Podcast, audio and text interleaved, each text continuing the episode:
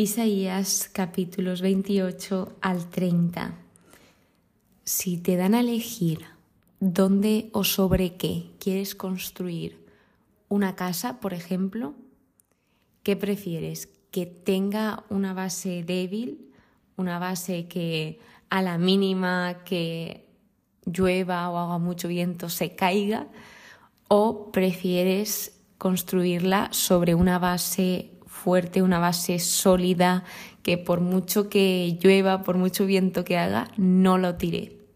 En estos capítulos se nos da una imagen de las personas que eligen pues fundamentar sobre esa base débil, esa base estrecha y por otro lado se nos da la imagen de las personas que deciden fundamentar sobre esa base sólida. Entonces, empezando por el capítulo 28, aquí se está abriendo una nueva sección de poemas sobre Israel y Judá, compuesta por ocho capítulos que son desde el 28 hasta el 35. Y en el 28 habla contra Samaria, habla pues denunciando las injusticias que están ocurriendo y la causa principal de estas era por la embriaguez, es decir, habla sobre los borrachos de Efraín, que esto está muy relacionado con la soberbia y se nos transmite el mensaje de que la embriaguez conduce al error y nos saca del camino de la sabiduría y de la voluntad de Dios. Cuando una persona está borracha, no tiene principalmente conocimiento. Aquí te habla de los extremos. Entonces, una persona que está borracha realmente no está en pleno conocimiento y está débil. Está débil porque ella misma no puede tomar propias decisiones. De hecho, muchas veces pasa a ser dependiente de otra persona que le tiene que cuidar. Así que, pues aquí está hablando de que uno fuerte y robusto, enviado por el Señor, los abatirá por tierra con la mano. Dos cosas nos dice esto. Primero, que se enviará a alguien a modo de ayudar al pueblo, que Dios tiene el poder de ayudar al pueblo, sin embargo también tiene poder para juzgarlo, que es la segunda parte, los abatirá por tierra con la mano. Esto habla de las personas injustas o de las personas que estaban haciendo injusticias.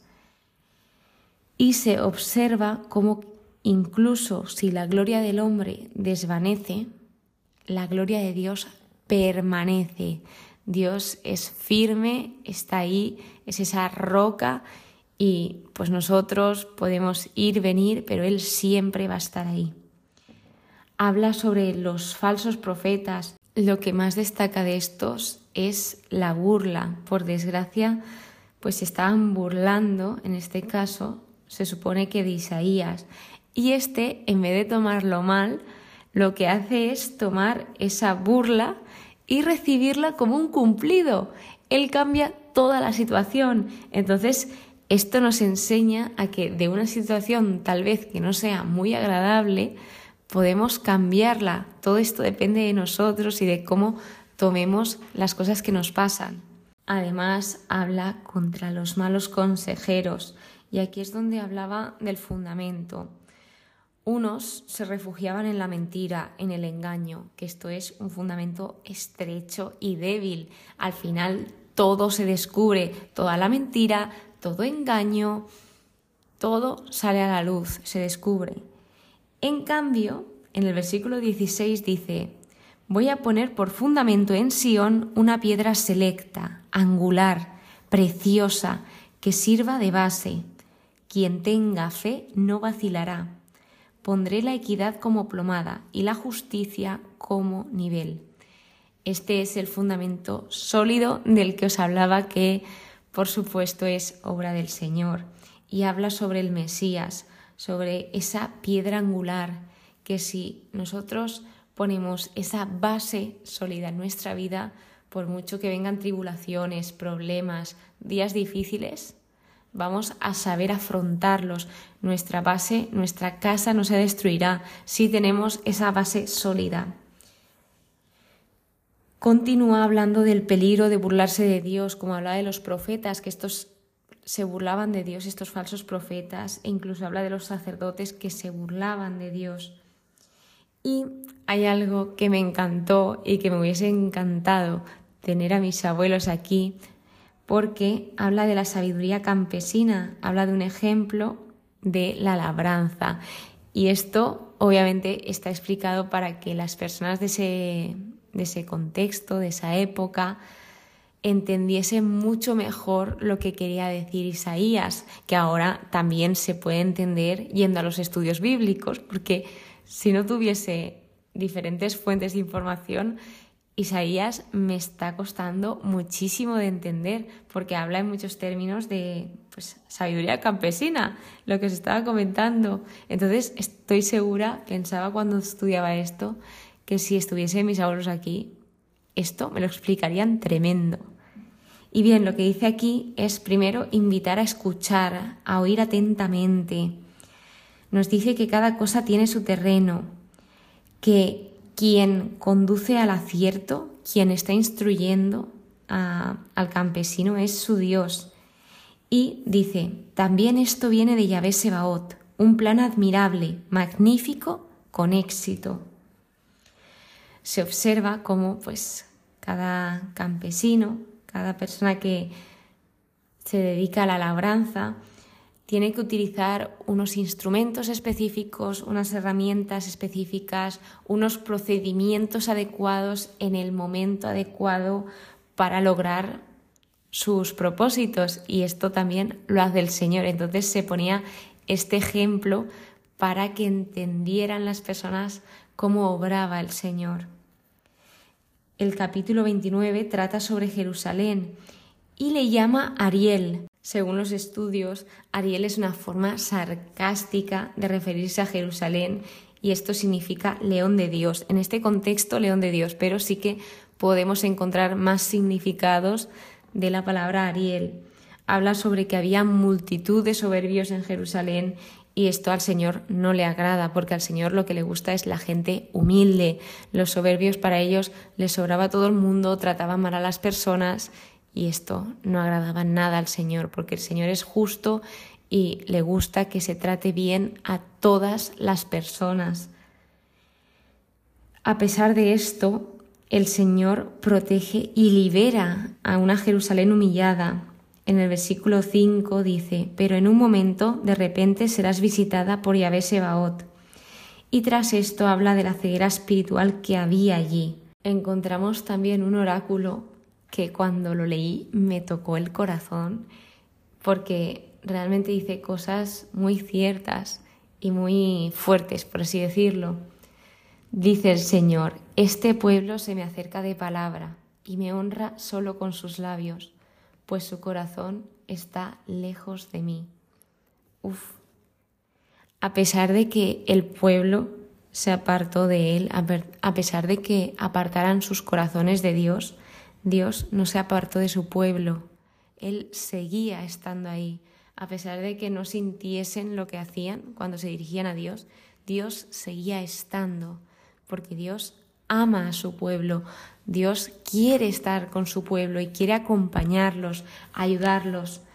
Y esto nos demuestra muchísimo sobre cómo es Dios, que a pesar de que le fallemos, que le ignoremos, que le rechacemos, que digamos cosas por decir, que oremos por orar y no con el corazón sincero, pues Él sigue estando ahí, apostando por nosotros y confiando con nosotros, cosa que nos cuesta hacer con Él. Tras esto, como no, siempre triunfa la justicia, y aquí habla de ese triunfo. Primero empieza hablando de los que se esconden de Yahvé, que esto no tiene sentido porque piensan que Dios no les va a ver, pero Dios está en todas partes y claro que les va a ver hacer lo que hagan, aunque lo hagan en la noche, en la oscuridad o en lo oscuro.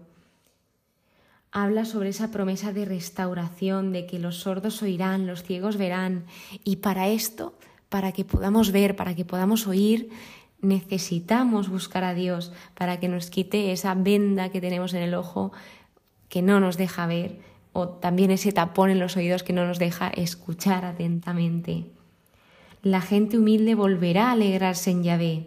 Es un Dios de justicia, es un Dios de la casa de Jacob se describe aquí como el que rescató a Abraham. Y un breve paréntesis, comentaros que el orgullo, que se habla aquí bastante en el libro de Isaías, de que el pueblo era muy orgulloso, de que había mucha soberbia, el orgullo es enemigo de la alegría. Por eso dice que la gente humilde volverá a alegrarse en Yahvé. Esto eran personas que no tenían el orgullo dentro, sino eran personas que tenían un corazón puro. El capítulo 30 habla sobre la embajada a Egipto, de que Dios no estaba de acuerdo con esto porque en lugar de recurrir a Él, recurrieron a humanos, recurrieron a Egipto. Entonces dice que de nada les servirá porque pues no les va a servir esa ayuda, van a ser incapaces de ayudar y van a ser poco útiles, por no decir nada útiles. Entonces hay un oráculo contra una embajada donde se refiere a Egipto como Rahab la paralizada, la que no hace nada. Y Rahab era un monstruo mitológico que designa a Egipto vencido e inofensivo. Entonces lo que hace el Señor es aquí decir que antes de que suceda todo esto, que se escriba, que se guarde, que dure este escrito como testimonio para siempre sobre cómo era el pueblo, que el pueblo era rebelde, que traicionaban, que no aceptaban escuchar, que querían quitar a Dios de su vista. Había un gran rechazo al mensaje de Dios y a sus mensajeros, a los profetas en general. Entonces, antes de que todo esto sucediese, mandó escribirlo y esto es, era para que aumentase la confianza del pueblo, para que viesen que Dios es fiel a su palabra y que Dios actúa. Dios nos da razones para confiar en Él. Depende de nosotros si queremos escuchar o si queremos verlas. Por la conversión y la calma seréis liberados en el sosiego y la confianza estará vuestra fuerza, pero no aceptasteis. Lo que Dios exigía o a lo que Dios invitaba era a la confianza en Él y la confianza implica descanso, porque cuando confías en alguien estás descansando. Si tienes plena confianza, si dices que confías y luego empiezas a pensar diciendo, uy, pues no sé yo si esto podrá llevarse a cabo, si no, pero si confiamos en Dios, esto nos llevará a la paz, al descanso. Entonces, Dios, lo que os he leído, está ofreciendo una promesa de protección de Asiria, porque iban a atacar. Y luego habla de la misericordia del Señor. Dios perdonará, porque Dios de equidad es Yahvé, dichosos todos los que en Él esperan. La espera tiene un propósito y habla el versículo 20 y el 21 que cada uno podrá experimentar al Señor. Con tus ojos verás a tu Maestro, con tus oídos podrás oír a tus espaldas estas palabras. Ese es el camino, id por él, ya sea a la derecha o a la izquierda. Dios nos guía, si nos dejamos, Dios nos guía hacia el camino correcto. Nos dice que Él venda la herida y Él nos cura y por último habla sobre Asiria, habla sobre que será justicia, que Yahvé vendrá en ese juicio y que en la vigilia de fiesta sagrada se os alegrará el corazón al encuentro de la roca de Israel, de ese fundamento sólido y fuerte. De modo que con esto terminamos como hemos empezado, de qué elegimos, ese fundamento débil o el fundamento sólido, ese fundamento firme. De nosotros depende, porque Dios nos hizo libres y pues podemos elegir. Muchísimas gracias por estar aquí, muchísimas gracias por escucharme de todo corazón. Espero que pases muy buen día y que Dios te bendiga.